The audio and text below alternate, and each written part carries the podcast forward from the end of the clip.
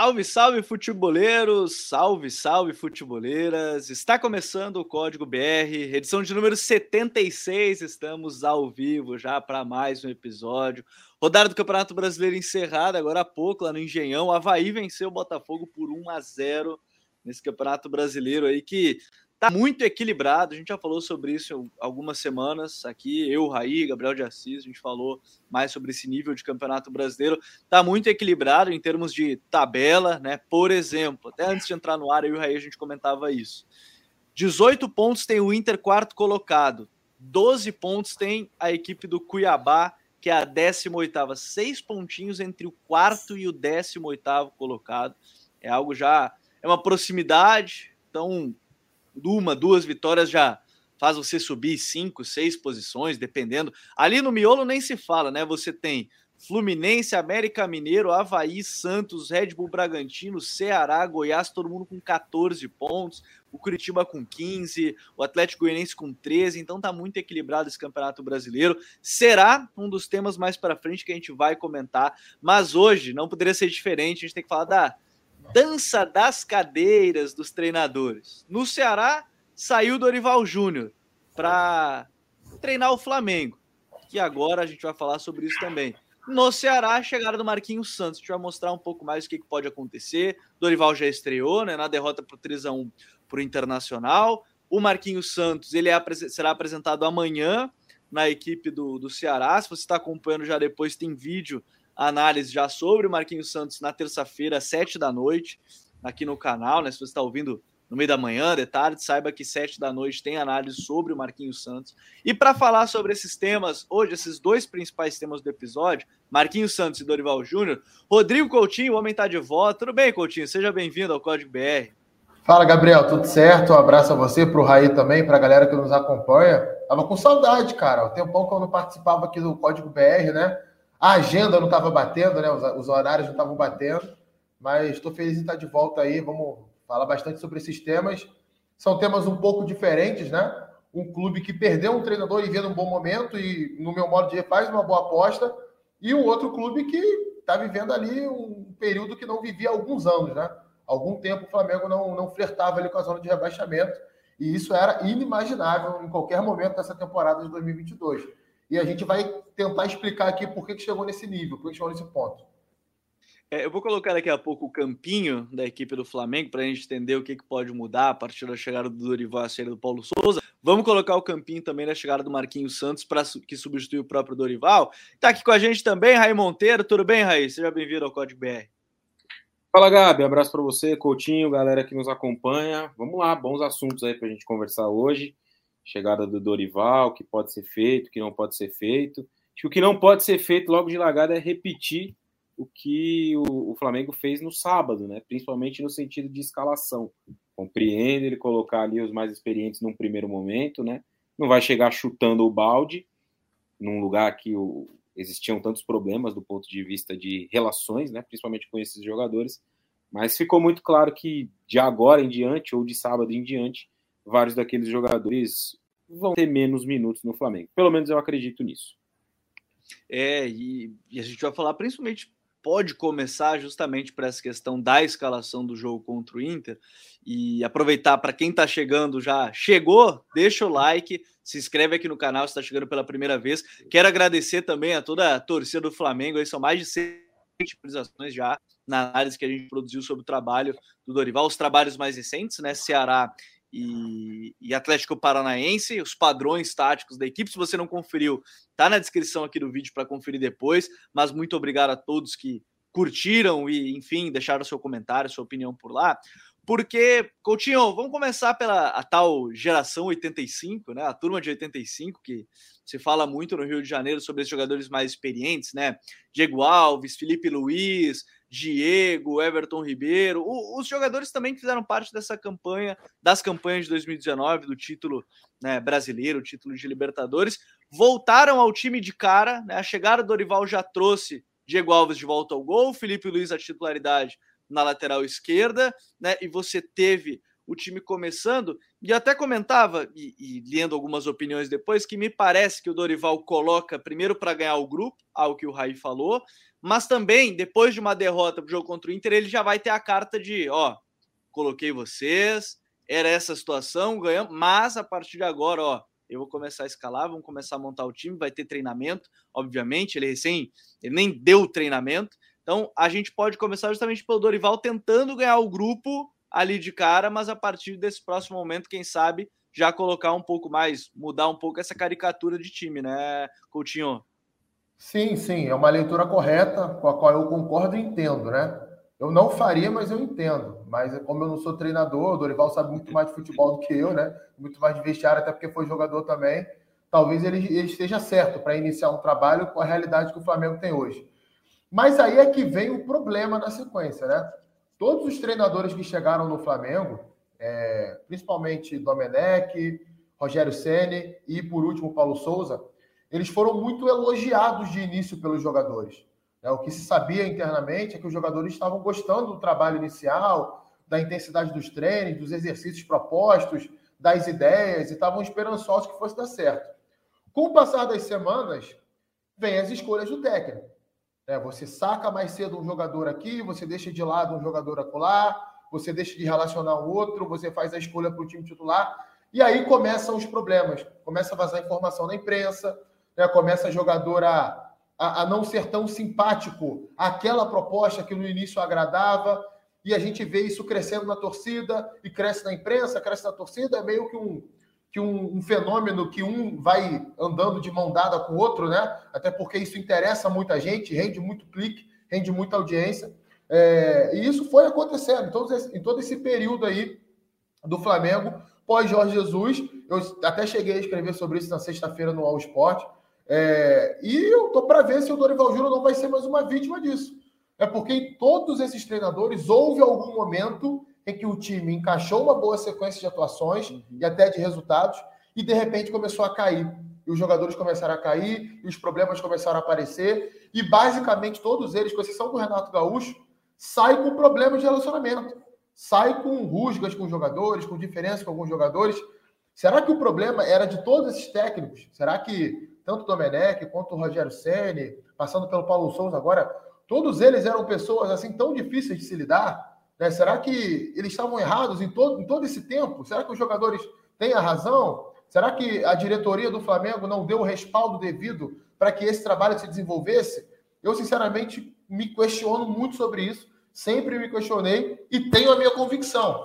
É, o Flamengo chegou no ponto que chegou hoje por se considerar melhor que todo mundo, por achar que vai vencer todos os jogos a qualquer momento, né, por falta de concentração, por falta de intensidade, por não se levar tão a sério. Eu não estou falando só dos jogadores, não. Estou falando dos dirigentes, do presidente do clube, de todas as pastas ali que, que circundam o futebol, sabe? É uma arrogância assim totalmente fora de contexto, totalmente fora de pretexto, como se o Flamengo fosse o Real Madrid. É, a sensação que a gente tem, às vezes, vendo alguns membros da diretoria do Flamengo, é que o Flamengo é o Real Madrid do Brasil. O Real Madrid já ganhou lá 14 vezes a Champions League. Parece que o Flamengo venceu 20 vezes a Libertadores, que é campeão brasileiro há 10 anos em seguida. Ah, vamos construir uma hegemonia. Não é por aí que funciona. Né? E por que eu estou citando tudo isso? Porque o Dorival Júnior ele não pode ser avaliado fora desse contexto. Assim como o Paulo Souza e todos os outros treinadores. E foram achincalhados no Flamengo, a maioria deles colocados para fora como se não soubessem nada de futebol. Paulo Souza não fez um grande trabalho, cometeu vários erros, o trabalho não andou realmente, ele tem muita culpa no cartório, sim, mas não é o único culpado. Propício para que a coisa crescesse. E aí, por que eu estou dando essa volta toda, Gabriel, Raí, amigos ligados com a gente aqui? Porque para a gente avaliar a sequência do Flamengo, a gente tem que levar em consideração esse passado. O Dorival Júnior vai abrir mão desses caras. O Diego Ribas nem se fala, né? Parece um jogador ali que está em. Pegaram o cara no meio das férias e colocaram em campo. Felipe Luiz, então, muito mal. Diego Alves não faz juiz há muito tempo. É, Será que eles vão continuar tendo espaço no time do Flamengo e tirando espaço até de gente que, que merecia mais chance no time? Não sei, acho que o Dorival vai ter que fazer uma escolha. Esse jogo de quarta-feira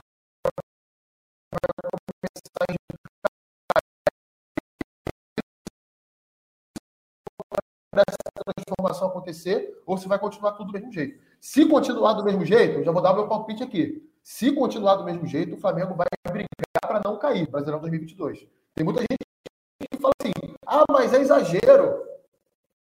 Olha o Grêmio passado, olha o Cruzeiro 2019. Clubes com problemas internos, que tinham elencos que em nenhum momento se apontava que fosse cair para a Série B e acabaram caindo. Num campeonato brasileiro muito equilibrado como desse ano. Pois é, é... respaldo. E muita gente já está comentando que, por exemplo, JC Campos, ele mandou para a gente, o Flamengo precisa reformular o elenco, tem jogador que não rende mais. É, o Marcelo Silva falando do Flamengo, ele falou sobre esquema tático, para eles fosse um 4 3 2 o time foi contra o Inter, e é claro que a gente também tem que ressaltar a boa partida do Inter. A gente vai falar mais para frente também sobre. Né, o Mano ainda não perdeu, diga-se de passagem, sobre o comando do, do Inter. A gente tem que falar sobre isso mais para frente aqui no código. Vamos lá. Foi igual mesmo que o Santos já treinou. É, aí você tem Davi Luiz, Rodrigo Caio, jogou o Mateuzinho, o Felipe Isso. Luiz, Arão, Thiago Maia, jogou o Andrés Pereira, né, que tinha voltado ainda o Arrascaeta. Bruno é base do, do, do, Dorival nos últimos dois trabalhos. Acho que mais pra, acho que com a chegada do Arrascaeta vai mudar, isso a gente pode falar mais para frente. Mas a partir desse momento, o, o, o, a gente já tem, por exemplo, o Santos só não tenha sido titular porque ele estava lesionado, né? Ele não jogou porque ele estava lesionado e agora ele deve retornar. Mas esse já pode começar a ser o norte assim desse time do Flamengo. É a primeira mudança, né? Sai o, o, o aí vem o Diego Alves, mas me parece que o Santos deve ser titular com Dorival, né, né Raí? É, eu tenho a mesma sensação, né? Eu li também hoje a informação de que Santos e o Santos e mais um outro jogador tinha treinado no time titular do, do Flamengo. Não me lembro exatamente quem é o outro, outro jogador. Agora Arrascaeta. Arrascaeta, é, exato. Mas é uma das mudanças que o Flamengo precisa fazer, né? Existem muitos outros problemas, na minha visão, que acho que só serão sanados de forma total elenco. Isso não vai ser possível agora e não sei se essa direção, que é muito subserviente a esse grupo de jogadores, né, vai fazer isso no início do ano que vem. É, existem jogadores em fim de contrato, né, no fim da temporada, se não me engano, Diego Alves, Felipe Luiz e Diego Ribas são alguns desses jogadores, né, que no ano passado renovaram o vínculo por mais um ano e parece que esses não vão ter os seus contratos renovados. E a partir daí o Flamengo pode iniciar uma reformulação que precisa passar por outros neste, nesses últimos anos, né, desde a saída do Pablo Mari. Veio o Gustavo Henrique, veio o Léo Pereira, veio o Davi Luiz no final do ano passado, veio o Pablo, veio o Fabrício Bruno. Então a gente está falando aí de cinco jogadores que foram contratados para a defesa do Flamengo nos últimos dois anos, mais ou menos, um ano e meio. Uhum. É, acho que o Rodrigo Caio é um jogador que pode se tornar de novo imprescindível, se estiver saudável, é um zagueiro muito bom, né? Se reencontrar um bom nível. Aí vai precisar de, um, de uma boa dupla, né? De um bom jogador para fazer dupla com ele. Talvez o Pablo, não sei se o Fabrício Bruno, apostaria mais no Pablo nesse primeiro momento. Léo Pereira e Gustavo Henrique, definitivamente eu acho que não são jogadores que nesse momento vão conseguir dar uma resposta que o Flamengo precisa, até pelo histórico recente que eles têm. E o Fabrício Bruno também tem as minhas dúvidas. Tem uma questão de lado também, né? Ele é, habitualmente joga pelo lado esquerdo, certo? Não uhum. sei se é isso. É isso. Direito, né? direito. Direito, é. direito. Jogava na dupla com o Léo Ortiz. Então ele joga na mesma do Rodrigo Caio, em tese ali, né? Me parece que o Rodrigo Caio vai ser titular ao lado de um zagueiro, apostaria no Pablo. Então no meu time, por exemplo, não teria o Davi Luiz. Na esquerda, é, o Ayrton Lucas foi um, um, um jogador trazido justamente para ter essa oportunidade de ser titular, acredito eu. Porque o Felipe Luiz vive uma temporada muito abaixo. A temporada passada dele também já não foi boa, né? Ele saiu ali com 15, 20 minutos na final da Libertadores, né? Sentiu uma lesão e, e, acabou sendo substituído pelo René, se não me engano, naquela ocasião, no jogo contra o Palmeiras lá em Montevidéu. Acho que o Felipe, o Felipe Luiz é um jogador também que vai acabar perdendo um pouco de espaço nessa reta, não reta final, né? Mas nesse momento do ano, esse segundo semestre, o Ayrton Lucas deve jogar mais vezes. Perder espaço não quer dizer que o cara não vai jogar mais nenhuma partida, né? Mas nos principais jogos acho que ele vai atuar menos. No meio-campo, acho que um outro jogador que vai perder o espaço é o Arão. Tem feito também uma temporada muito ruim, o Arão. Tanto com bola quanto na marcação. Um jogador que tem permitido muito, né? principalmente na marcação. Tem, tem ido muito mal o Arão. E, e, aí eu acho que não seria uma má ideia para o Dorival resgatar uma dupla. Eu já falei isso algumas vezes aqui em outros lugares também. Que eu acho que não seria uma má ideia re, é, recuperar, né, trazer de volta ao time a dupla que fez, a dupla de volantes que fez o Flamengo ter alguns bons jogos no Campeonato Brasileiro, talvez jogos um pouco mais consistentes.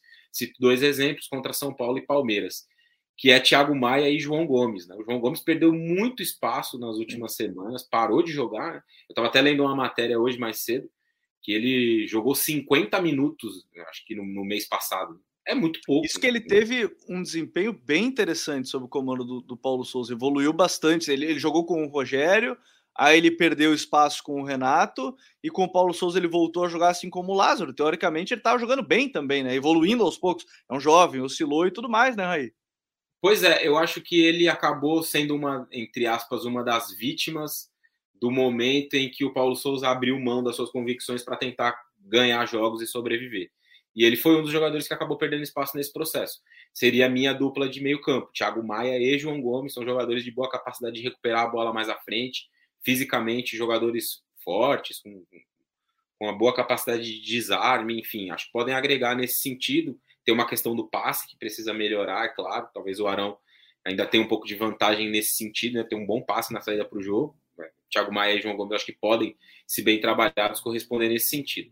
O Andreas, é, eu acho uma, uma, situação muito complicada, né? Porque ele é um jogador que não vai permanecer no Flamengo, ele vai embora daqui a pouco. Sim. Então, e começou a jogar justamente agora. É, então, eu não sei até que ponto vale a pena você contar com um jogador que não vai permanecer no seu clube.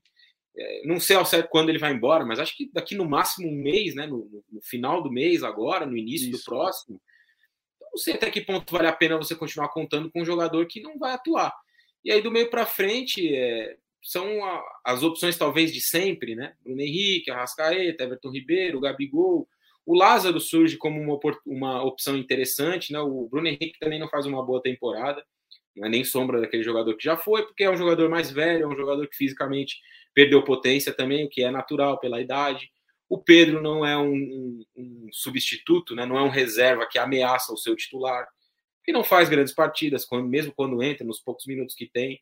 Então, do meio para frente, tem vários problemas aí para o Flamengo resolver, mas existem menos possibilidades de reposição do que na defesa, por exemplo. Acho que é mais ou menos esse o raio-x do Flamengo.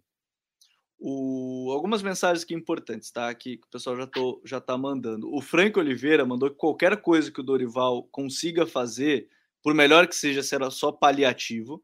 Uh, o Luan Laguna, ele me perguntou se vai ter análise tática do Maurício Souza, novo treinador do Vasco. Vai, provavelmente na quinta-feira, tá, Luan? É, então aí a gente vai analisar. Amanhã tem amanhã na terça, no caso, tem análise do Marquinhos Santos. E na quinta-feira, provavelmente, tem no Maurício Souza, novo técnico do Vasco. O.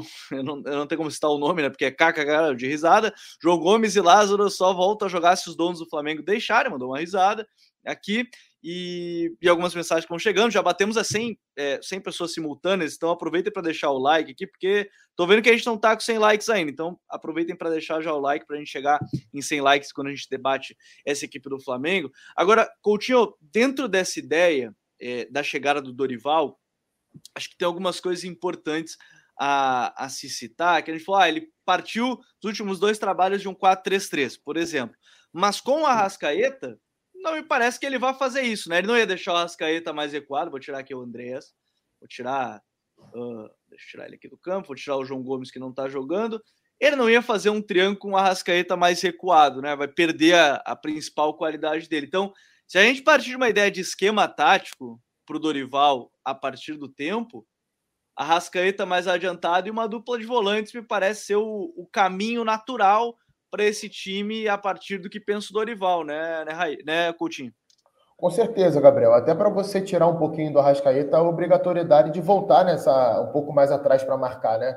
Quando você joga ali no, no 4-1, 4-1, dois meias, né? Um volante central e dois meias um do lado do outro, é, você acaba tendo que recompor num espaço mais atrás do que quando você joga como meia central único ali. Né? Quando você tem dois volantes atrás de você, você joga atrás do centroavante. Geralmente você recompõe ali na mesma linha do centroavante, fica dividindo marcação com ele e corre menos, né? Corre menos para trás, fica mais descansado para poder atacar, né? Pra, até para num momento de subida de marcação, o Rascaeta faz isso muito bem, né?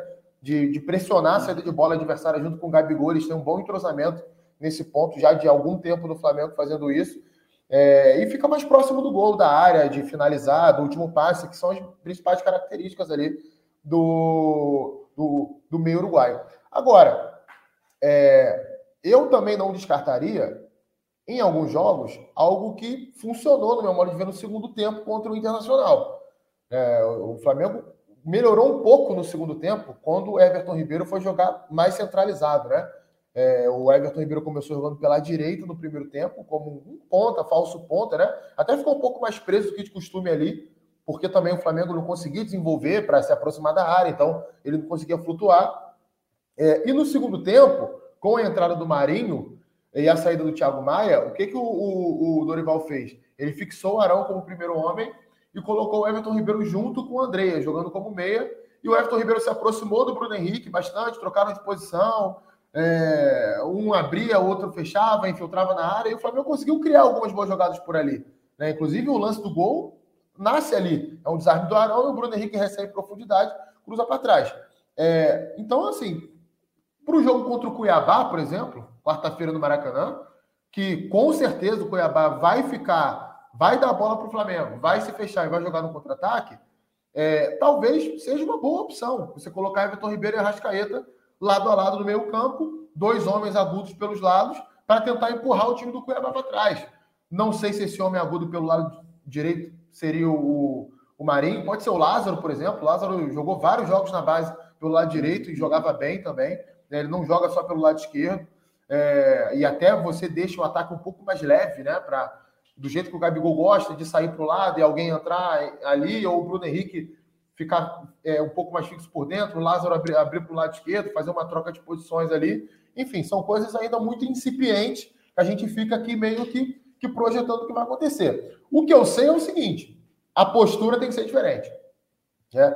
Independente do esquema tático, dos jogadores que forem escolhidos para entrar em campo, eu não vejo que o principal problema do Flamengo hoje, o principal, veja bem, o principal, estou falando que não seja parte tática, não seja problema. Tem problema tático sim.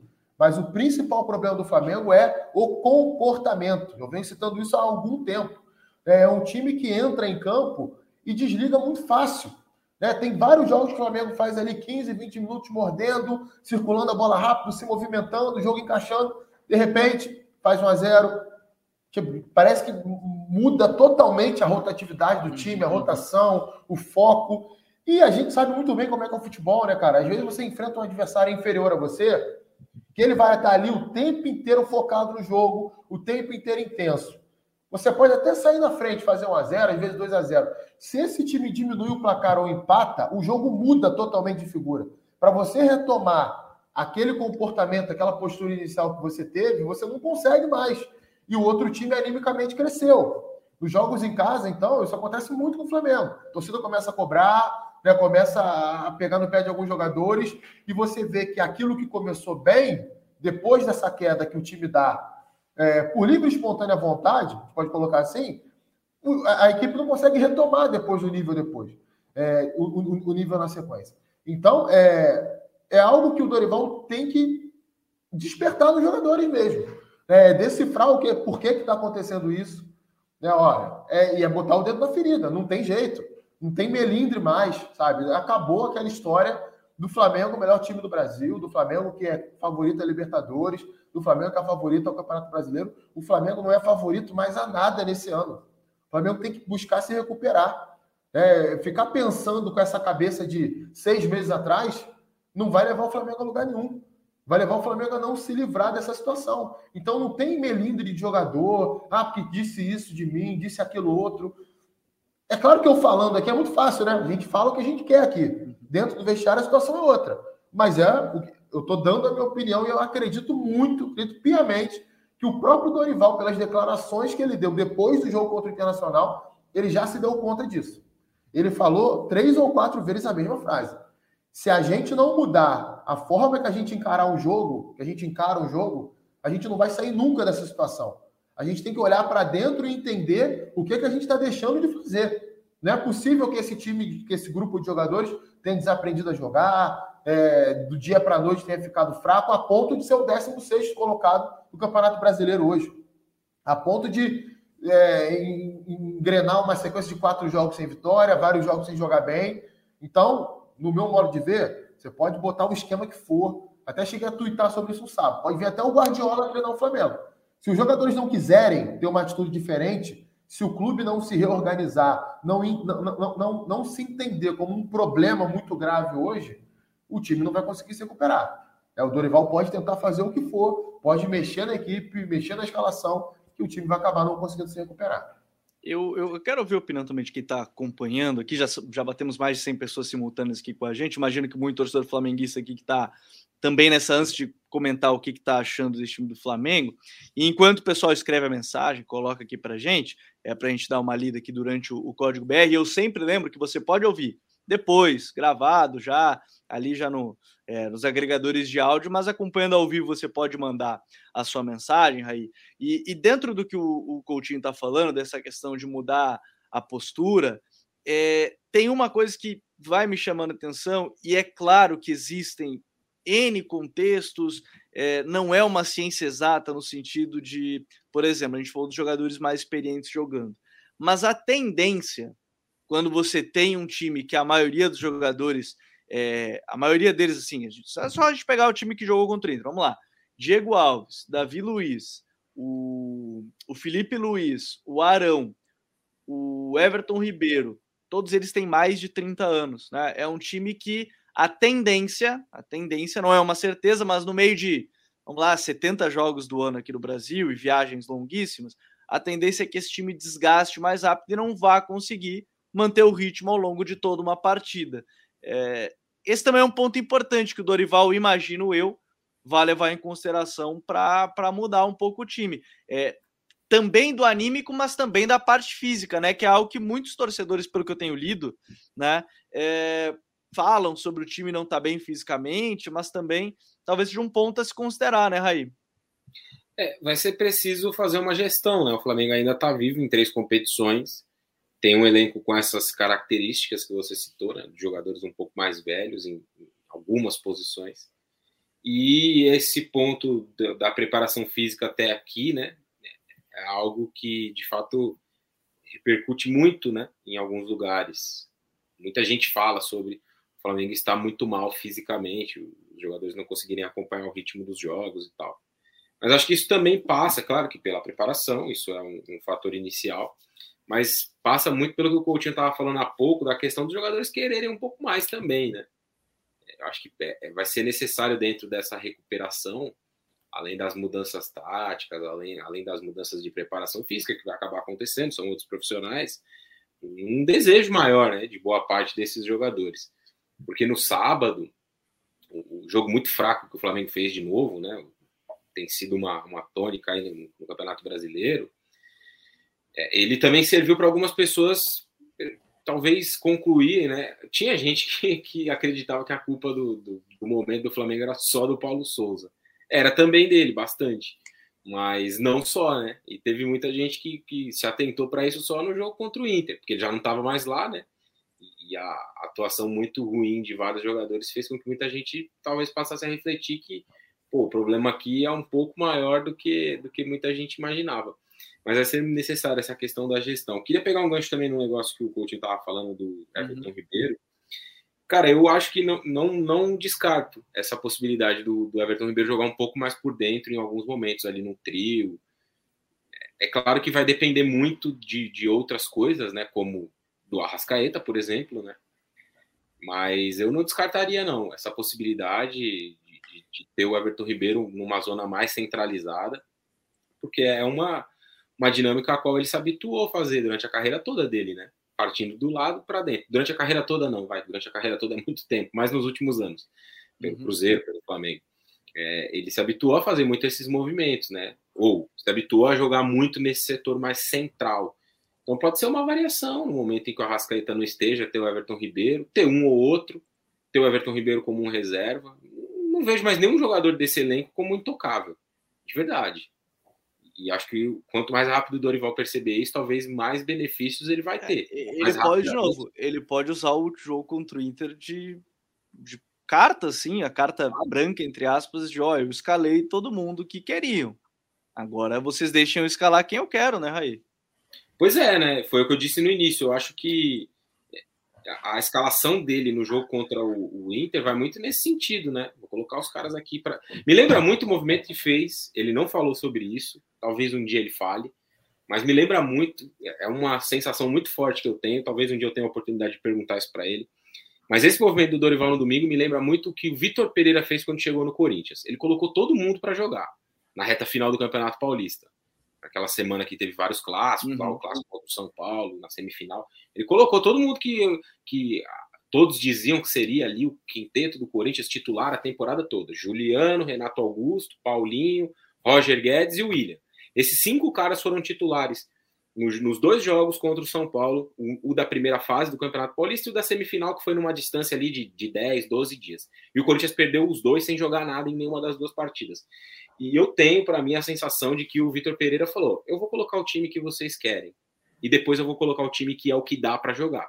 Tanto que depois daquela ocasião do Campeonato Paulista, nunca mais esses caras jogaram juntos. Eles nunca mais, nunca mais o Vitor Pereira repetiu a escalação com cinco. No sábado jogaram quatro dos cinco, mas os cinco juntos não jogaram mais e não vão jogar muito provavelmente. O jogo do sábado foi uma circunstância ali dele ter escalado todos eles. Mas voltando aqui para o nosso tema que é o Flamengo, me parece, eu tenho uma sensação muito parecida em relação a essa decisão. Ele colocou os caras, ó, tá vendo? Não dá. A partir de agora eu vou começar a fazer as minhas mudanças. E eu acho que gente grande vai sair desse time. Não descarto Arão fora, como eu disse, Everton Ribeiro fora, Davi Luiz fora, Felipe Luiz fora. Não sei, eu acho que a, que a concorrência talvez é, possa aumentar em, algum, em alguns outros setores. Você colocou ali o Vitinho e o Lázaro, né? Aberto. Isso. eu trouxe essa informação aqui, eu não sabia que o Lázaro também jogava né, pelo lado direito, já jogou na base. Então é mais uma opção que ele ganha. Tem o Marinho, que é um jogador com, com, com quem o Dorival já atuou, né? Conhece o Marinho. Então pode ser que seja um jogador que ganhe oportunidades, né? Entrou no jogo do sábado e tal. Pode ser alguém que também apareça mais vezes no time. O Lázaro lá do outro lado, no lugar do Bruno Henrique. Sim. Enfim, acho que esses jogadores vão poder aparecer mais vezes aí e e os donos do time tendem a perder cada vez mais espaço, o que eu vejo como um sinal positivo, né? Porque com eles o Flamengo está a um ponto da zona do rebaixamento. Eu vou trazer aqui alguns recados, né? aproveitar para quem está acompanhando, deixar aquele like para a gente chegar em mais pessoas. O Edenildo, o Edenildo Paiva, ele lembra que o Cebolinha está em negociação, né? Pode ser que feche aí com, com o Flamengo, é, Everton esse, Cebolinha. Tem esse aspecto, né, Gabi? Rapidamente, só para aproveitar aí o. Janela, né? Janela de transferência. A janela. A gente não sabe o que o Flamengo vai fazer nessa janela. A gente vê, por exemplo, o Palmeiras está se mexendo. Contratou dois atacantes. Pode contratar mais gente. Não sei o que, que o Flamengo vai fazer nessa janela. Pode ser que. É, a, a, informação, a informação que a gente tem aqui no Rio é que o Flamengo vai forte nessa janela. É, porque estava aguardando uma situação de um empréstimo aí com o Banco Central, que estava sendo julgado, né? Para saber se haveria uma liberação de verbas aí, se o Flamengo não ia ter que pagar uma multa, enfim, era um embrólio jurídico aí. O Flamengo já foi absolvido disso e vai poder investir bastante nessa, nessa, nessa janela de meio de ano. E eu diria que a atual fase do time está né, tá jogando muita luz sobre a, os diretores. Né? Hoje, por exemplo, o Rodolfo Landim, presidente do Flamengo, ele foi num shopping na Zona Sul aqui do Rio de Janeiro, no, no Shopping Leblon, que é a alta sociedade do Rio de Janeiro, vive lá, né? Para quem não é do Rio, é só lembrar das novelas do Manuel Carlos aí na Globo. Eram todas filmadas no Leblon, né? Parecia que o Rio. Coutinho, era... esse, esse shopping é aquele que você falou que vai almoçar duas vezes por semana? Nada, amigo. Esse daí, quando eu entro, esse, aí, esse daí, quando eu entro, segurança me segue. Acho que eu vou roubar alguma coisa. É complicado.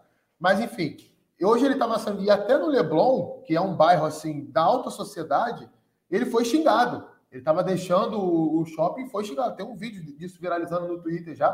Quem tiver curioso, dá uma busca aí. é, ele, o torcedor chamando ele de safado, incompetente tudo mais. Cara, ele não quer passar sobre isso. Ele, ele não quer passar por isso. Não só ele, como o Marcos Braz vem sendo muito cobrado também, que inclusive é vereador aqui no Rio, né? Nunca é demais a gente lembrar isso. O vice de futebol do Flamengo é vereador da cidade do Rio de Janeiro. Né? E é, é, é muito curioso, né? Como é que ele consegue é, aliar as duas funções ao mesmo tempo, né? Que exigem bastante, né? Ambas é, exigem bastante dedicação. Não deve ter nada para fazer, né? Na Câmara de Vereadores do Rio e tampouco na vice-presidência do Flamengo. Inclusive, foi eleito com os votos oriundos do Flamengo. É bom que se diga isso. É, o Bruno Spindel está sendo muito cobrado também, que é um, uma, um, executivo de futebol, não é o homem forte de futebol. O homem forte de futebol é o Marcos Braz, mas o Bruno Spindel na hierarquia está abaixo do, do, do Marcos Braz mas ele é remunerado. É, e é um cara que foi colocado dentro do Flamengo pelo BAP. Né? O BAP é um dos grandes figurões dessa, dessa chapa do Flamengo, dessa, diretoria do Flamengo. Então, esses caras estão muito pressionados, né? a ponto de. Foi o jogo foi, foi o Flamengo Fortaleza, no Maracanã, e a torcida hostilizou demais eles, né? A parte de imprensa do Maracanã fica próxima dos camarotes. E assim, eles não conseguiam nem assistir o jogo. Os caras não viam o jogo, ficavam virados para eles, xingando, cobrando e pedindo para sair do Flamengo. E eu tenho certeza que eles não estão confortáveis com isso. E isso vai influenciar muito nessa janela de contratações. Né? Tem algumas situações aí engatilhadas do Flamengo, como o Everton Cebolinha, como o Thiago Mendes, que é um sonho antigo do Flamengo e jogador de São Paulo. Os o dois, Vidal, né? Os dois eu estou ouvindo umas duas janelas já de, é. de transferências. Tem a situação do Vidal, que é um sonho distante, não é fácil, porque recebe um salário fora da realidade do futebol brasileiro e tem propostas de clubes menores da Europa e, se eu não me engano, do Oriente Médio também. Andei lendo sobre isso semana passada, mas é um cara que faz mal lobby, né? Faz vídeo com a camisa do Flamengo, foto com a camisa do Flamengo, marca o Flamengo nas redes sociais. Então, assim, não sei se vem, né? Mas dá uma dimensão daquilo que o Flamengo pode fazer, porque tem dinheiro para gastar também. É, é um clube que mais tem potencial de contratação hoje no futebol brasileiro e acredito que vai, vai forte nesse, nesse mercado, sim. É, e, esse é um ponto importante, só para trazer aqui, o João Carlos Pequeno diz assim: ó, não esquecendo que ainda existe a possibilidade do Vidal pintar em julho. O Matheus Borges diz que o Flamengo precisa de um lateral direito, um volante, um meia de criação reserva para ele. Ainda também, é, enquanto o André jogar no Flamengo, eu não terei paz. Ele colocou aqui de comentários. E o Fernando Escobar colocou que para ele ele colocaria o João Gomes de primeiro volante, adaptaria o Everton Ribeiro de segundo, Asca centralizado, Bruno Henrique, Gabigol e Marinho na frente. Algo que a gente comentou por cima numa escalação que o Flamengo teria bem mais tempo a posse da bola, né, em, em relação aos adversários. É, Suicida, nesse... né? Defensivamente. É, ela é mais arriscada, né? Ela é mais arriscada. E um abraço para o Emanuel Lopes, olha só. Saudações alvinegras, colegas do Futre, escuto o podcast, mas essa é a primeira vista de live. Atento sobre o Marquinhos Santos do Vozão. E Raí, obrigado pelos comentários assertivos sobre o Ceará na Sula. Raí sempre comentando a Sula e o Vozão. Né? Então, abraço para o Emanuel. É um tema que a gente vai tocar ainda aqui no podcast, mas só para a gente fechar ainda essa pauta Flamengo, o, o Coutinho aqui, dois comentários legais a gente botar, que perguntaram sobre um losango no meio ou três zagueiros. É, o Dorival não lembro se fez losango. É, eu, eu, acho que não. No Santos, aquele 2010 não, não foi. Era 4 acho, 3, que ele 3, fez, acho que ele fez no início da carreira no Figueirense. Eu acho que ele pode ser, pode ser. Mas talvez seja nessa ideia dele de encaixar todo mundo ali por dentro, botar uma dupla de ataque, pode ser. Mas três zagueiros, não sei se ele vai fazer. Não, não é muito a cara do Dorival, né, Coutinho? É, não é muito. Eu, eu acho, sinceramente, que ele vai também tentar encurtar caminho, sabe? Não tem mais espaço na temporada para testar. Sim. A gente está no meio aí de uma, de uma sequência de domingo e quarta que vai ser insana para o Flamengo. Jogos importantes do Campeonato Brasileiro. Daqui a pouco tem jogo contra o Palmeiras pelo Brasileirão. Tem oitavas de final de Libertadores. Tem oitavas de final de Copa do Brasil. E se o Flamengo, por acaso, fracassar nesses jogos, cair tão cedo na Libertadores e na Copa do Brasil, a gente pode imaginar o tamanho que a crise vai, vai se transformar dentro do clube, né? É, um detalhe, né? o Flamengo botou receita de semifinal, né? Na Copa do Brasil. E Sim, tem um jogo é... duríssimo agora contra o Galo. A previsão orçamentária é essa, é, que o Flamengo projetou, né? É, enfim, mas é, é, assim, eu acho assim, Gabriel, mais uma vez eu vou falar. O esquema tático, gente, o esquema tático, ele é importante. É claro que é importante. É você entender as funções de um esquema tático, qual é o papel que determinado jogador tem que fazer naquele esquema tático. Isso pode variar de treinador para treinador. Por exemplo, treinador que usa o 4-2-3-1 com os pontas bem abertos, bem fixos do lado. Tem treinador que usa o 4-2-3-1 com os pontas flutuando para dentro. Tem treinador que usa o 4-2-3-1 com um ponta flutuando e outro aberto. Isso vai variar muito, tem uma série de variações, depende da característica do jogador e da, da ideia do treinador em cima daquilo ali. Né? Mas nada dá certo se o jogador não quiser. Se, amigo, não adianta. Você pode ter a melhor ideia do mundo, pensar, ter a melhor estratégia, pensar de forma mirabolante. Olha, olha a ideia que eu tive. Quem vai executar em campo é o jogador, não é o treinador. O treinador tem o poder do convencimento, tem o mérito do dia a dia no treinamento, de ó, vamos fazer esse exercício aqui, porque essa situação vai acontecer no jogo, despertar os padrões de comportamento dos jogadores. Tudo isso é mérito da comissão técnica, não só do treinador. Mas quem executa em campo são os jogadores. É, o Carlos Medeiros está dizendo que o Flamengo já jogou com o Palmeiras. Estou falando do jogo do segundo turno já, gente. A gente já está na décima, já vai entrar na décima segunda rodada. Daqui a oito rodadas o Flamengo pega o Palmeiras de novo. É daqui a um mês e meio, se não estou enganado. Então, é, uma, é dentro dessa sequência de domingo e quarta. Então, vai ser puxado, não, não, não vai ser fácil, e acredito que o Dorival não vai utilizar algum. Não, não vai fazer nada que ele, que ele não domine, que ele não tenha feito na carreira. Né? Você colocar um esquema que você nunca implementou em nenhum time também requer do treinador observação do treinamento. Se você não tem tempo de treinar e segurança para fazer isso, você não tem como botar em prática. É, esses são pontos pontos bem importantes de colocar. Vamos acompanhar os próximos passos aí, o que, que Dorival Júnior vai, vai fazer. E eu quero aproveitar agradecer. Primeiro, são mais de 100 pessoas ao vivo aqui simultâneas com a gente. Lembrar que todos os podcasts, vídeos, análises, tudo o Futre tem o apoio da OneXBet, maior casa de apostas do mundo. Né? Se você utilizar nosso código Futre, você ganha ali 20%. Você colocou 100 reais, ganha 20% ali já na sua primeira aposta, já na sua primeira aposta depois de se inscrever lá na OneXBet usando o código Futre. E fiquem aqui com a gente porque a gente troca um pouco de tema, mas vai entrar ainda muito nessa questão de análise tática, porque a dança das cadeiras fez. O Dorival sair do Ceará para o Flamengo, o Ceará teve que ir atrás de um outro treinador. Nesse caso, foi atrás do Marquinhos Santos aí. E você que tem acompanhado até mais de perto, junto com os jogos da Sula e tudo mais, é, o Ceará estava num bom momento com o Dorival, né? Ele vinha, faz, vinha numa crescente, e aí chega o Marquinhos Santos. O que, que te pareceu essa troca? Né? Não, não foi por querer, né? Uma troca acabou sendo meio obrigada a se fazer por parte da equipe do Ceará, com a chegada do Marquinhos agora como comandante, o Raí. O Ceará faz um bom campeonato brasileiro, né? Embora não tenha aí uma colocação das, das melhores e tal, não tá lá no topo, também não tá nesse momento na zona do rebaixamento nem nada do tipo. Eu acho que o que pesa talvez para o Ceará não estar tá ali, sei lá, entre os oito, entre os sete primeiros colocados, é o fato de que o time tropeçou muito né, em casa. Teve uma sequência ali de algumas derrotas em casa. Eu estava até pesquisando sobre isso hoje. O, o Ceará tem a melhor campanha como visitante no Campeonato Brasileiro. Me, me deixou até bastante curioso esse, esse fato. Eu não, não sabia, nem muito, muito menos imaginava que o Ceará tinha essa campanha tão boa como, como visitante. Né? Então, um trabalho bom, era um trabalho muito bom do Dorival até aqui. Né? Na Copa Sul-Americana, o, o Ceará fez o seu dever contra os times mais fracos, fez um bom saldo, o que deu a ele vantagem né, no último jogo lá contra o Independiente. Já tinha ganhado no Castelão, foi a Argentina e ganhou de novo. E, e, o interessante desse trabalho do Dorival é que foi um time que evoluiu ofensivamente, né, com em alguns momentos o Vina como um 9.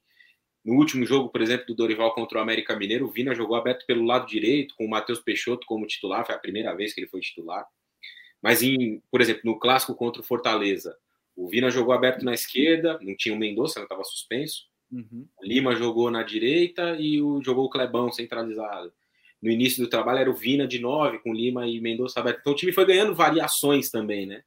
Na, na forma de atacar, na composição do meio-campo, por obrigação, por lesão, por rodízio. Então o Fernando Sobral se machucou logo que o Dorival chegou, o Richardson ganhou muito espaço, fez bons jogos, o Giovani, que é um garoto também, fez algumas boas partidas. É, Lindoso e Richard evoluíram bastante na mão do Dorival, né? O Richard com muita chegada à área, o Lindoso com boa saída para o jogo. A questão dos laterais, né? Em alguns jogos tinha laterais para construir um pouco mais por trás, em outros jogos laterais podiam passar mais. Então era um trabalho bem legal do Dorival, assim, mesmo em, em pouco tempo, né, o Dorival ficou 73 dias no Ceará. Mesmo em pouco tempo, ele conseguiu formatar coisas boas, né? Os jogos, por exemplo, contra o, o jogo, o último jogo contra o Independiente, o jogo contra o, o América Mineiro no meio da semana passada, foram jogos muito sólidos do ponto de vista defensivo. O time bloqueou bem finalização na frente da área, permitiu poucas infiltrações. João Ricardo fez poucas defesas nesses dois jogos, né? Então foi um time que evoluiu em vários aspectos aí na mão do Dorival. E, e, aí, a partir dessa mudança, né, da saída dele, foi um time que eu acompanhei bastante na semana passada, o pessoal de, de lá do Ceará falando sobre as possibilidades e as especulações, né? Então, tinha alguns nomes aí que, na minha visão, não faziam muito sentido no radar, né? O primeiro que foi especulado foi o Anderson Moreira, que passou pelo Ceará há pouco tempo, treinou Fortaleza também há alguns anos. E um outro nome que tinha aparecido no final da semana foi o do Carilli, que ficou pouco tempo no Atlético Paranaense, né? Fez o trabalho no Santos, que não foi tão bom assim. E o Silvinho de... também surgiu, né? Silvinho também foi um nome que surgiu. E aí, no sábado, ali apareceu o nome do Marquinhos e ele já foi rapidamente anunciado, né? O Marquinhos fez um bom trabalho no Juventude. Eu, eu até hoje não compreendo muito aquela demissão. Que com ou sem o Marquinhos, o Juventude era um time que no Campeonato Brasileiro do ano passado é exemplo do que vai acontecer esse ano ia brigar até o fim contra o rebaixamento. Foi o que aconteceu e o time se livrou aos 38 minutos do segundo tempo da última rodada, com um gol do Kim de pênalti contra o Corinthians. Se ele não tivesse feito aquele gol, o Juventude teria sido rebaixado. Então não, não via muito ali para onde o time poderia se, sal, se safar com a, com a, troca, tanto que aconteceu da forma que foi, né? O time foi até a última rodada. É, é claro que naquele trabalho ele tinha dois jogadores muito interessantes, né? Principalmente o Guilherme Castilho, que depois não acabou não ficando no Juventude e que tinha feito ali uma temporada muito boa, né? O Matheus Peixoto acabou saindo também no meio ali da, da no início, né, do Campeonato Brasileiro, melhor dizendo, depois de garantir alguns pontinhos. Mas tinha sido um trabalho interessante. No América Mineiro ele ficou pouco tempo, né? É, e foi uma demissão esquisita também, porque ele faz o América avançar ali na Libertadores, né? Da forma que foi ali, meio heróica tal. Meio não, né? Totalmente heróica mostrando alguma organização, principalmente trabalho sem bola, né? O jogo contra o Barcelona lá em Guayaquil foi um bom jogo nesse sentido, foi um América bastante organizado defensivamente, mas acho que pesou muito para a demissão dele naquele sentido, naquele, naquele trabalho, a, a, disponibilidade do Mancini, né? A diretoria do América gosta muito do Mancini, ele, tanto que ele saiu do América ano passado para ir para o Grêmio. E quando ficou disponível aí, eles deram um jeito de mandar o Marquinhos Santos embora depois de perder o jogo para o Del Valle e, e trouxeram ele de volta. É, não sei se é a escolha que eu faria, né? Eu gostava bastante da ideia do, do nome do Carilli, é um treinador com boa capacidade de organizar os times. Acredito que o Marquinhos também tenha, mas acho que o desafio, talvez, para ele nesse início vai ser manter aí um bom aproveitamento ofensivo, né? O, o, o Mendonça vive uma fase muito boa. O, o Vina tem feito um ano, esse ano, muito melhor do que foi o ano passado. As opções de meio campo também têm contribuído muito. Então, eu acho que o principal desafio dele é ele vai pegar um time bem organizado, sem a bola, um time que, que sabe uhum. cumprir bem as tarefas, né? Vai fazer, obviamente, os ajustes da forma que ele quer. Mas acho que o grande desafio dele vai ser fazer o time andar mais casas do ponto de vista ofensivo, que foi o que, na minha visão, deixou um pouquinho a desejar, principalmente no trabalho dele no América.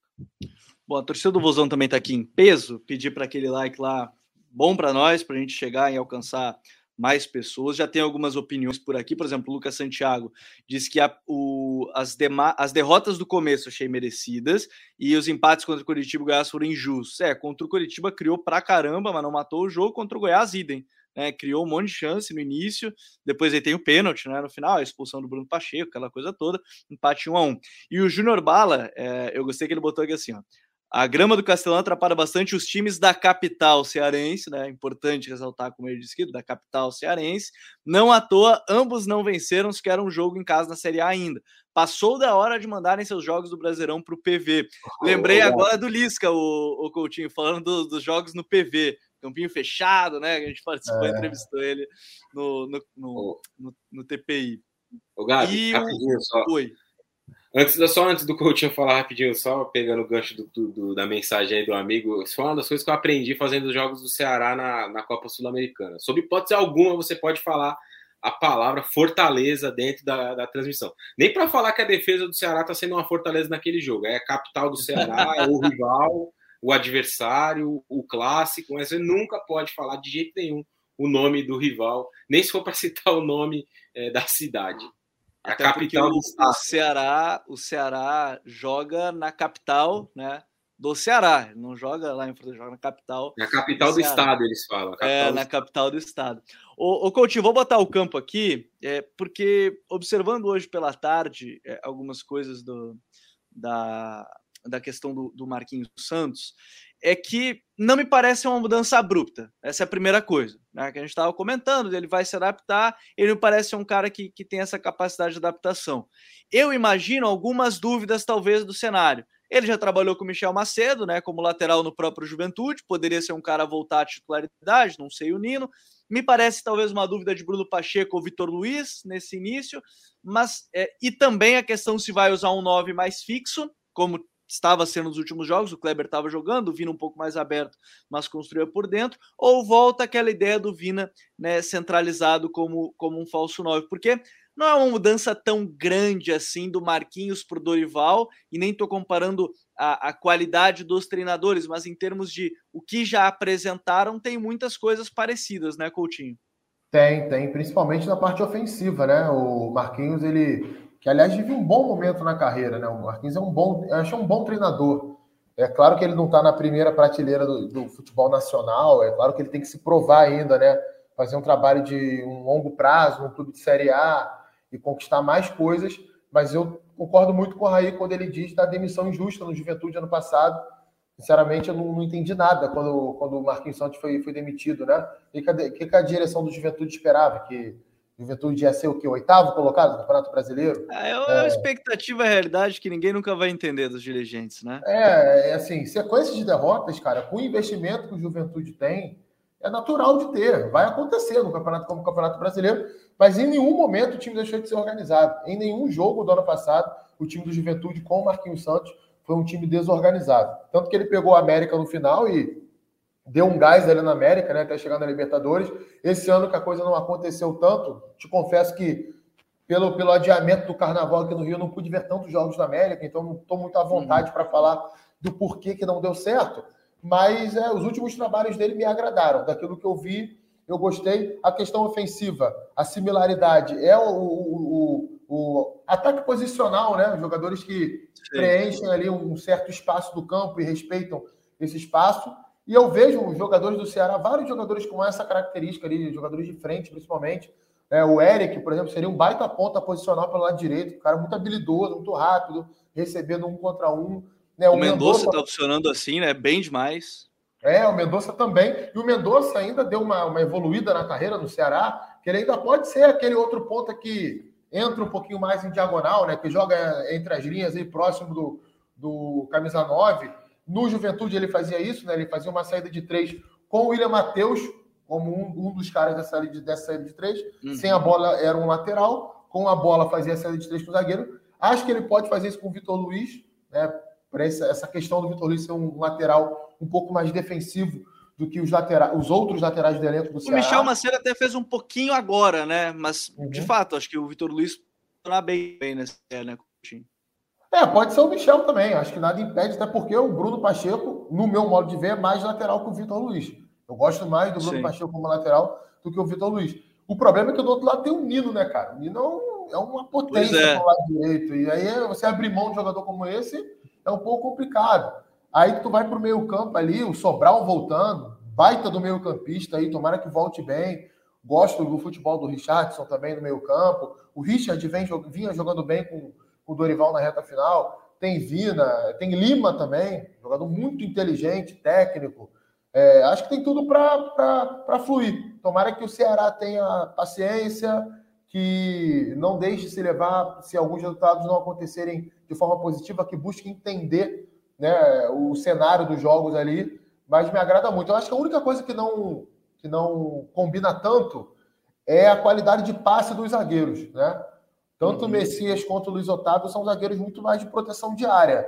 O Messias ainda tem uma saída de bola um pouco melhor que a, Luiz, a, a do Luiz Otávio, mas quando eles precisam atuar sob pressão, né, dar um passe mais vertical, eles têm um pouco de dificuldade. É, então, estou curioso para entender como é que isso vai ser feito aí com o Marquinhos Santos, que ele exige dos jogadores dele de defesa esse tipo de comportamento. Mas, para arrematar da minha parte, gostei. Acho que é um, é um treinador que tem um bom futuro pela frente. Já tive a oportunidade de conversar com ele algumas vezes. É sempre um bom papo sobre futebol. Uhum. É um uhum. cara que tem, tem ciência do tamanho dele, sabe? Não é aquele treinador que não conquistou nada na carreira ainda e é muito vaidoso, sabe? Que acha que é o, que é o Carlo Ancelotti. Né? Tem vários aqui no Brasil assim. Né? Tem alguns em atividade, né? Quem já ganhou, beleza, né? O pessoal fala muito do Luxemburgo. O Luxemburgo é realmente bate no peito, fala um monte de coisa, fala besteira às vezes, fala. Mas é uma múmia, né? É uma Porra, múmia de tanto eu... título, pô. O cara fez história no futebol brasileiro, a gente tem que respeitar a história dele. Felipão, os caras todos. Agora, tem gente é. que não ganhou nada, né? Que não ganhou nada e tá numa marra danada aí. Não pode ouvir uma crítica. Marquinhos Santos, ele não faz parte dessa galera, não. Agora, deixa primeiro assim, ó, Guilherme Oliveira, muito obrigado pelo comentário. Aqui, ele botou parabéns pelo grande trabalho do canal, diz que para ele é um dos melhores do YouTube, tá curioso para ver o Vidal será usado se vier para o Flamengo. Mais à frente do Arão, cabeça de área, obrigado mais uma vez para o Guilherme.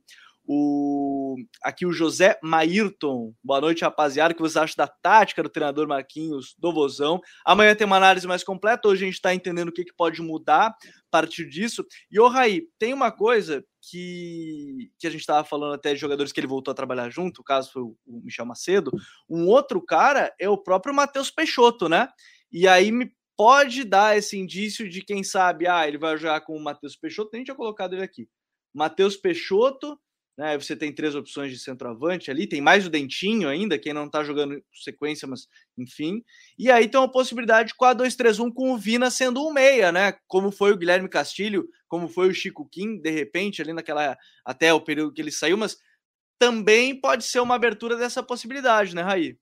É, eu até acho que vai ser, viu, Gabi? Eu acho que ele não vai, é, não vai manter aí o 4-3-3 que o Dorival vinha usando mesmo quando tinha um centroavante, deslocava o Vina para uma das posições, uma das outras posições do ataque, que eu acho que é interessante né, para o desenvolvimento do jogador. O Vina, na maioria aí da trajetória dele, pelo menos no Ceará, sempre jogou como esse 10, né? Um segundo atacante e tal. Não sei nem se um meia, assim, mas em alguns momentos ele parecia até mais um segundo atacante. E com o Dorival, não, ele jogou como nove, jogou como ponta direita, jogou como ponta esquerda, dentro das dinâmicas que favoreciam as características dele, claro, ele não é o cara do drible, que vai para cima, que vai é, velocidade e tal. Mas foi interessante observar isso nessa, nesse momento dele com o Dorival. Mas eu aposto que o Dorival, o Marquinhos vai voltar a usar aí um 4-2-3-1 e aí eu tenho dúvidas sobre quem vai preencher aquele lado direito, né? O, o, Eric é um jogador jovem e tal, se não me engano ele é das categorias de base do Náutico, uhum. e, e, ele é um jogador que precisa ainda se desenvolver em vários aspectos, né? É um jogador que precisa melhorar a tomada de decisão, precisa melhorar a finalização, o drible, ele parece ser um jogador interessante, se bem desenvolvido, né? E, e esse trabalho estava em curso aí com o Dorival. Não sei se vai ser ele esse cara para jogar ali pelo lado. O, o Yuri Castilho fez alguns jogos abertos pelo lado direito e foi bem. E tem o Lima também, que é um titular ali da posição já de bastante tempo, né? Esse, essa dupla aí, Lima e Vina, já vem de longa data, né? No, no Ceará. Eu lembro do Yuri Castilho jogando como um ponta direita no 4-3-3 do Dorival no jogo contra o General Cabadeiro, da Sul-Americana. E ele deu duas assistências naquele jogo, chegando na linha de fundo, fazendo cruzamento e tal. Pode ser uma opção, mas de saída, talvez o Lima, mantendo a dinâmica de ter um ponta mais construtor e um outro mais, mais veloz, de mais drible, de mais jogada individual, de bola em profundidade. Né? O Mendonça tem feito muitos gols assim, né? explorando esse lançamento para colocar na frente. Os últimos três gols dele foram assim, né? O gol contra o Coritiba no fim de semana passado e os dois gols contra o América Mineiro no meio da semana. Colocou a bola na frente, bola em profundidade, e ninguém pegou, ele foi parar uhum. dentro do gol. E é uma arma que vai ser útil, né? O Clebão tem jogado bem nas últimas semanas, né? Tem, tem, feito bastante gols. O Zé Roberto, quando entrou, contribuiu até mais na movimentação. Em alguns momentos, acho que ele pode até usar uma dupla, quando não tiver o Vina, por exemplo, com o Zé saindo um pouco mais. E o Matheus Peixoto, eu acho que dos três, falando em centroavantes, eu acho que, os, que dos três é o que tecnicamente é melhor, mas ele precisa alinhar a questão física, né? Ficou muito tempo parado, tá voltando aos poucos. É, eu me lembro porque eu, eu, trabalhei na transmissão do jogo do América Mineiro e, e Ceará. É, ele, ele, naquele jogo, que foi o primeiro né, que ele foi titular, ele tinha jogado 23, 25 e 29. 23, 26 e 29 nos jogos anteriores. Contra São Paulo, Curitiba e um outro jogo do Ceará que eu não vou me lembrar agora. Mas ele tinha jogado tipo 20, 25 minutos, uma média, né? E aí ele foi titular, jogou cerca de, de 65 minutos naquele jogo contra o, naquele jogo contra o América. Se, se, quando se recuperar da questão física, tiver mais bem condicionado, pode ser um jogador importante e, e quem sabe até o titular, o dono da posição. Mas se eu fosse fazer uma aposta hoje, hoje, apostaria no Clebão, num trio aí com Lima, Vina e Mendonça. E aí, no, no, nas laterais, Vitor Luiz e Nino. E aí, na, na dupla ali de volantes, né, tem muitas opções. O, Fernando Sobral é um jogador já de bastante tempo no, no Ceará, com bom desempenho, já fez um bom campeonato brasileiro no ano passado, ano retrasado. O Richard tem jogado muito bem, chegando bem à área, finalizando, sendo um elemento surpresa em alguns momentos. E o, o Richardson também tem sido um jogador que, quando entra, dá uma boa consistência para o setor de meio campo, desarme, duelo. É um, um, jogador interessante nesse sentido. Então vai ter uma dor de cabeça boa aí o Marquinhos para montar o meio e opções de variar. Poder montar um trio às vezes, tirar o Vina, enfim. Ele vai ter boas opções. O, o Coutinho, deixaram até uma, uma opinião boa aqui que eu acho que vale para debate. O Lucas Santiago, de 4-2-3-1, fazer o Mendonça acompanhar, de repente, mais o Mendonça acompanhar. O Mendonça é o, é o da grande família. O Mendonça, que é o jogador do, do, do Ceará. É, acompanhar o mais, mais lateral, não vale a pena fazer isso com um cara que está decidindo, já tem 16 gols no ano. No ano, nos últimos 11 jogos, acho que ele tem 11 participações ou 12 participações em gol. É um bom ponto a se considerar também, né? O time talvez voltado ao Mendonça e não ao Vina, de repente, mesmo que o Vina seja muito importante, né, Coutinho? É, se tiver que escolher, né, o, o Mendonça nesse momento é muito mais decisivo do que o Vina. Mas eu acho que vai muito da característica do jogador, né? É, eu não vejo o Mendonça jogar fixo por dentro o tempo inteiro. Eu acho que ele precisa do lado do campo, ele precisa desse espaço para ele progredir do jeito que ele gosta de jogar futebol. Talvez num, num, jogo totalmente reativo, né, de você marcar em bloco baixo e ele ser um dos dois atacantes em velocidade, ok. Mas não acredito que essa seja a realidade do Ceará, não. E tem formas de, do, do, time, do, você jogar no 4-2-3-1 e não precisar voltar tanto para marcar lateral. Uma dessas formas é fazer o time marcar alto, fazer o time marcar na frente, ou num bloco médio, ou compensar com a flutuação de um volante para o lado e o Mendonça voltar por dentro. Né? Tem algumas soluções que podem ser feitas com isso. E eu, sinceramente, não acho que o jogador que marca lateral não consiga acrescentar gols e assistências, não. Tem vários casos aí que a gente pode citar, inclusive do futebol brasileiro, que desmentem um pouco essa tese. A Rascaeta, por exemplo, em 2019 no Flamengo, não estava marcando lateral. Fez gol e deu assistência para caramba. Aí você pode, você pode me dizer assim: ah, é uma outra realidade, era um outro time, totalmente fora da curva. Era. Dudu volta marcando lateral do Palmeiras. E às vezes em bloco baixo. Tá todo o jogo Scarpa, dando assistência. Né? O próprio Scarpa é. do outro lado. Tá todo o jogo dando assistência e fazendo gol. E tem outros casos também, de jogadores que têm menos qualidade que conseguem fazer isso. Então, é, tá na hora de tirar um pouco essa ideia da cabeça, né? De, ah, ah, não, se marcar não vai atacar. Não é assim, gente. O futebol de hoje acabou. É, todo mundo marca, todo mundo ataca. Acabou esse negócio de que se o cara marcar, ele não vai ter perna para atacar. Não. Tem que ter, todo mundo tem. Até o Messi marca lateral quando tinha que marcar. Então, esse, esse tipo de coisa acabou. Agora, uma coisa que eu, eu vi aqui no chat, se não me engano, foi o Manuel Lopes que falou, sobre o Matheus Peixoto. É, o Matheus Peixoto ele estava muito bem no Juventude com o Marquinhos Santos.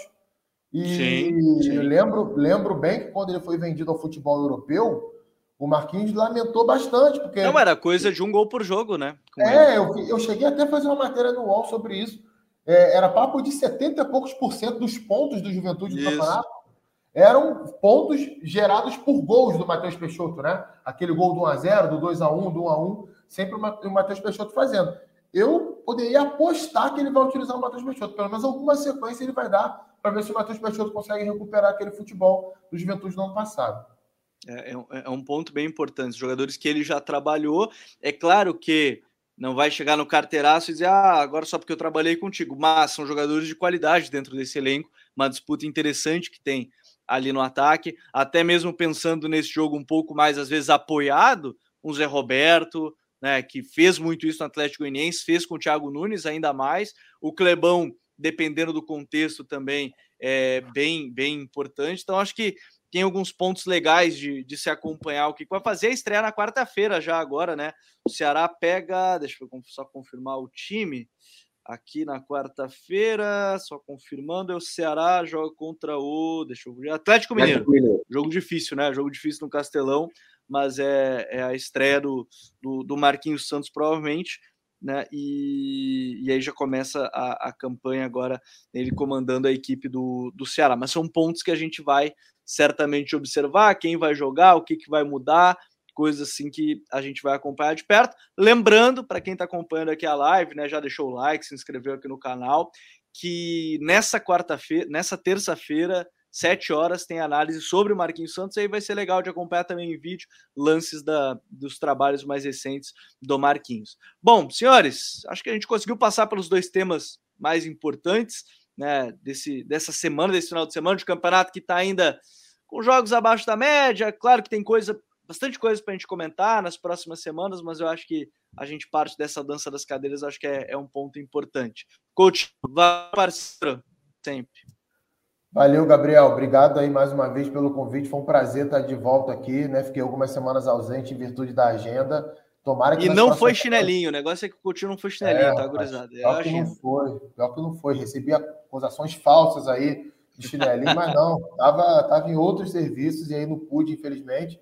E espero que nas próximas semanas eu possa voltar a ser assíduo aqui no Código BR, que é uma cachaça, amigo. Você faz que fazer toda semana.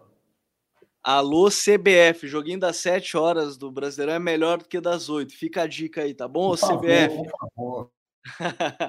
Raí, até a próxima, meu parceiro. O Coutinho tá passeando muito no shopping lá. Como que chama, Coutinho? O do Leblon. Shopping Leblon, amigo. É, por isso que ele não tá vindo. Segunda-feira é o dia de fazer compra lá. Não tenho nem, nem roupa para entrar lá, irmão. Nem roupa. Eu gostei, eu gostei da analogia com a cachaça. Ah, Valeu, Coutinho, Gabi, amigos, amigas aí que estiveram conosco. Foi bom. Segunda-feira que vem é quente, hein? Tem São Paulo e Corinthians, São Paulo e Palmeiras segunda-feira que vem. Dá para fazer um pós-jogo legal aí. Fica a dica. É, tem, tem São Paulo e Palmeiras, certamente vamos acompanhar de pertinho. Muito obrigado a todos que acompanharam a gente em mais um Código BR. Sempre lembrando e fica, fica o convite toda segunda-feira às 9 horas da noite ou em horários especiais, dependendo do jogo da rodada, ainda na própria segunda-feira. A gente quer agradecer mais uma vez a todos que acompanharam a gente. Não deixem de se inscrever, ativar todas as notificações aqui do canal, vídeos de análise terça, quinta, domingo e, obviamente, nosso podcast. Você acompanha já na madrugada o código BR em áudio. Se quer acompanhar só em áudio, está a caminho ali, está no ônibus, não está no canal no YouTube, acompanha só em áudio. Grande abraço para todo mundo, valeu, até a próxima, tchau.